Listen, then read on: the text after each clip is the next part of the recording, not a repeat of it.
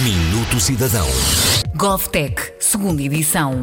Já arrancou a segunda edição do programa GovTech uma iniciativa do governo que pretende premiar e apoiar produtos e serviços inovadores criados por startups e que se enquadrem num dos 17 Objetivos de Desenvolvimento Sustentável das Nações Unidas. O período para a submissão de candidaturas já está aberto e decorre até dia 31 de maio.